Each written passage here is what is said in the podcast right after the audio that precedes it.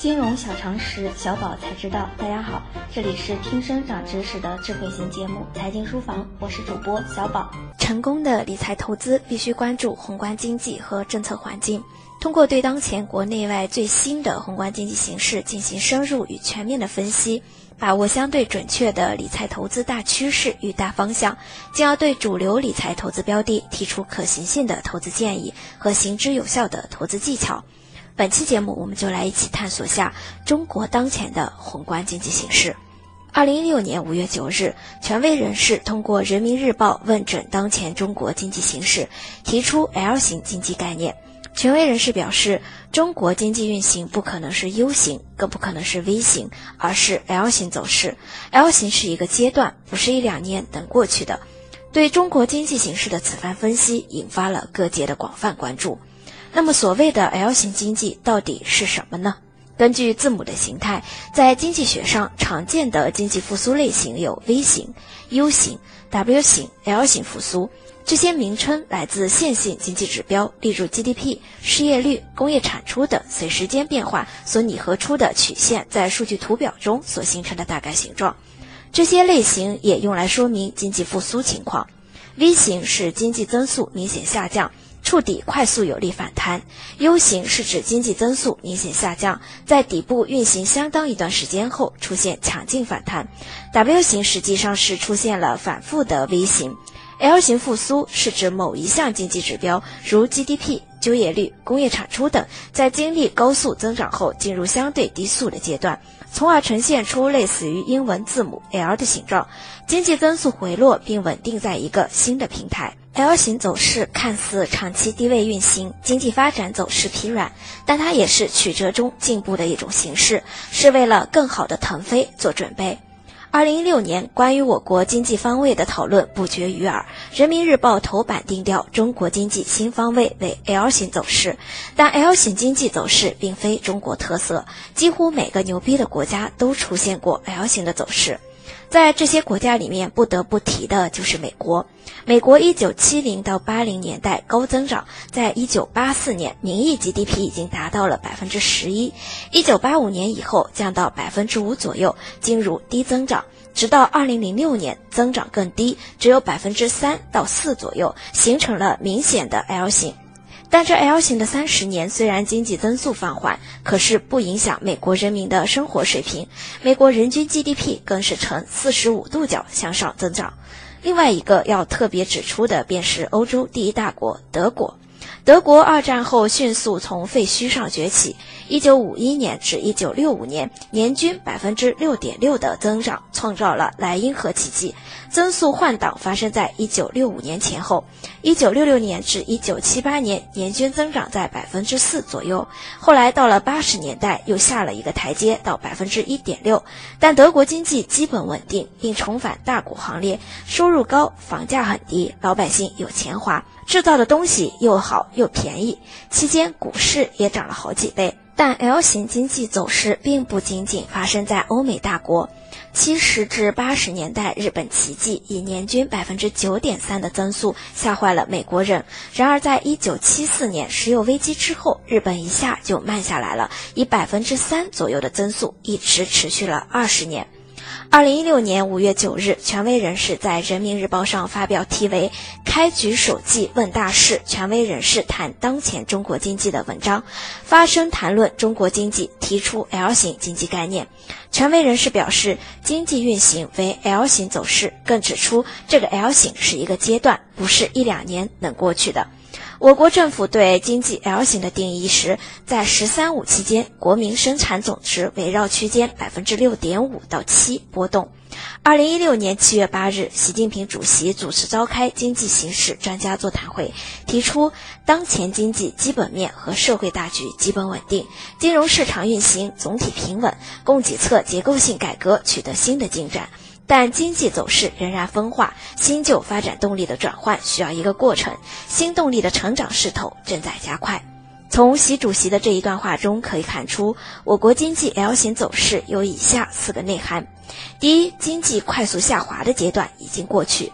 二零零八年金融危机以来，我国 GDP 增速从百分之十一点五一路下滑至二零一六年第一季度的百分之六点七。结合我国经济的潜在增速及转型成功国家的经验，“十三五”期间预计我国经济增速将稳定在百分之六点五到七。第二，发生系统性金融风险的概率小。从历史经验看，经济着陆的过程中，往往伴随着系统性金融风险的发生。但我国经济在着陆过程中，金融风险非但没有释放，反而有所积聚。然而，针对系统性金融风险，管理层多次强调不允许发生系统性金融风险。在十二届全国人大四次会议上，国务院总理李克强特别提出，深化金融体制改革，加快改革完善现代金融监管体制，实现金融风险监管全覆盖，促进多层次资本市场健康发展，提高直接融资比重，坚决守住不发生系统性、区域性风险的底线。同时，这一段话也指明了改革过程中一个新的投资机会。直接融资及股权投资时代的来临，李开复博士在谈到高净值人群的财富管理时表示：“如果你要赚钱，不能够去思考等着它上市之后买它的股票，因为现在资本市场运作，让一个高科技公司在上市之前就让投资人赚饱了，赚了百倍、千倍，然后再让股民最后一次来套现。所以说，要赚钱，尽可能的在一级市场就进入，别等到二级市场再进入。”第三，多年积累的病症进入治疗阶段。我国经济进入转型期，有周期因素，也有结构因素。经济结构不合理是主要矛盾。针对这些病灶，管理层提出了供给侧结构性改革。主流观点也认为，改革是我国经济的唯一出路。例如亚投行的成立，它的重要作用就是帮助“一带一路”上的国家完成初始投资，培养这些国家的需求。当这些国家逐渐富裕，需求爆发，我国的产能输出政策就成功了。第四，经济调整是存量收缩而增量逐步成长的过程。经济 L 型是一个动态的过程。过程核心是新旧增长动能的转换问题，一方面存量经济进入去化阶段，另一方面新经济新消费还处在培育的过程中，而消除体制机制障碍后的存量经济要焕发光彩也需时日。在此过程中，房地产和基建依然是拉动经济的主角，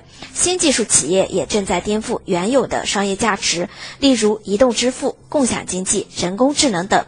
十年前的中国富豪榜绝大多数为房地产企业主，而二零一五年中国富豪榜新兴产业，尤其是互联网为代表的企业主走到了风口浪尖，这也正代表着一个时代的变化。与此同时，L 型增长也面临着四大风险。一是信用违约风险，如果按 M2 比 GDP 来测算，我国经济的整体杠杆率已经接近百分之两百。随着 GDP 与 M2 的增速缺口不断拉大，我国经济面临的信用违约风险在上升。万德数据显示，从2014年刚性兑付被打破至今年四月，已有一百一十九只债券发生违约，涉及五十四家企业，违约规模达到六百三十三点六四亿元。2014年。有六只债券发生违约，二零一五年发生债券违约的数量增加至二十三只，到了二零一六年，违约数量上升至七十九只，违约规模四百零三点二四亿元。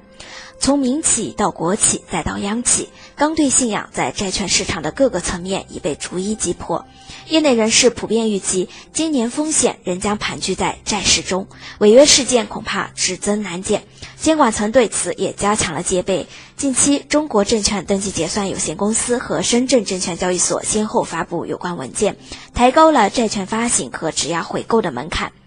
二是流动性风险，全球宽松的流动性使得通货膨胀的归来只是一个时间问题。由于价格持续低迷，能源、金属及农产品等大宗商品的产能不断收缩，致使大宗商品的金融属性日益凸显。一旦大宗重启涨势，对于 L 型增长来说，流动性就会成为一种非常严重的担忧。在刚刚过去的一周，全球大宗商品市场的强势表现，不仅令大多数投资者惊愕，还刺激了 A 股中周期股的行情。一时间，周期股重新站上风口的言论不绝于耳。随着过去两年房地产与制造业投资增速快速下行期暂时告一段落，加上一月份社融与信贷超预期投放，固定资产投资增速可能会在目前位置上稳住一段时间。实体经济产业链供求关系趋于均衡，产业链商品金融属性将逐渐显现。从这个意义上来说，任何供求处于紧平衡或即便供大于求，但供求关系边际改善的商品。都有望成为货币的宣泄口。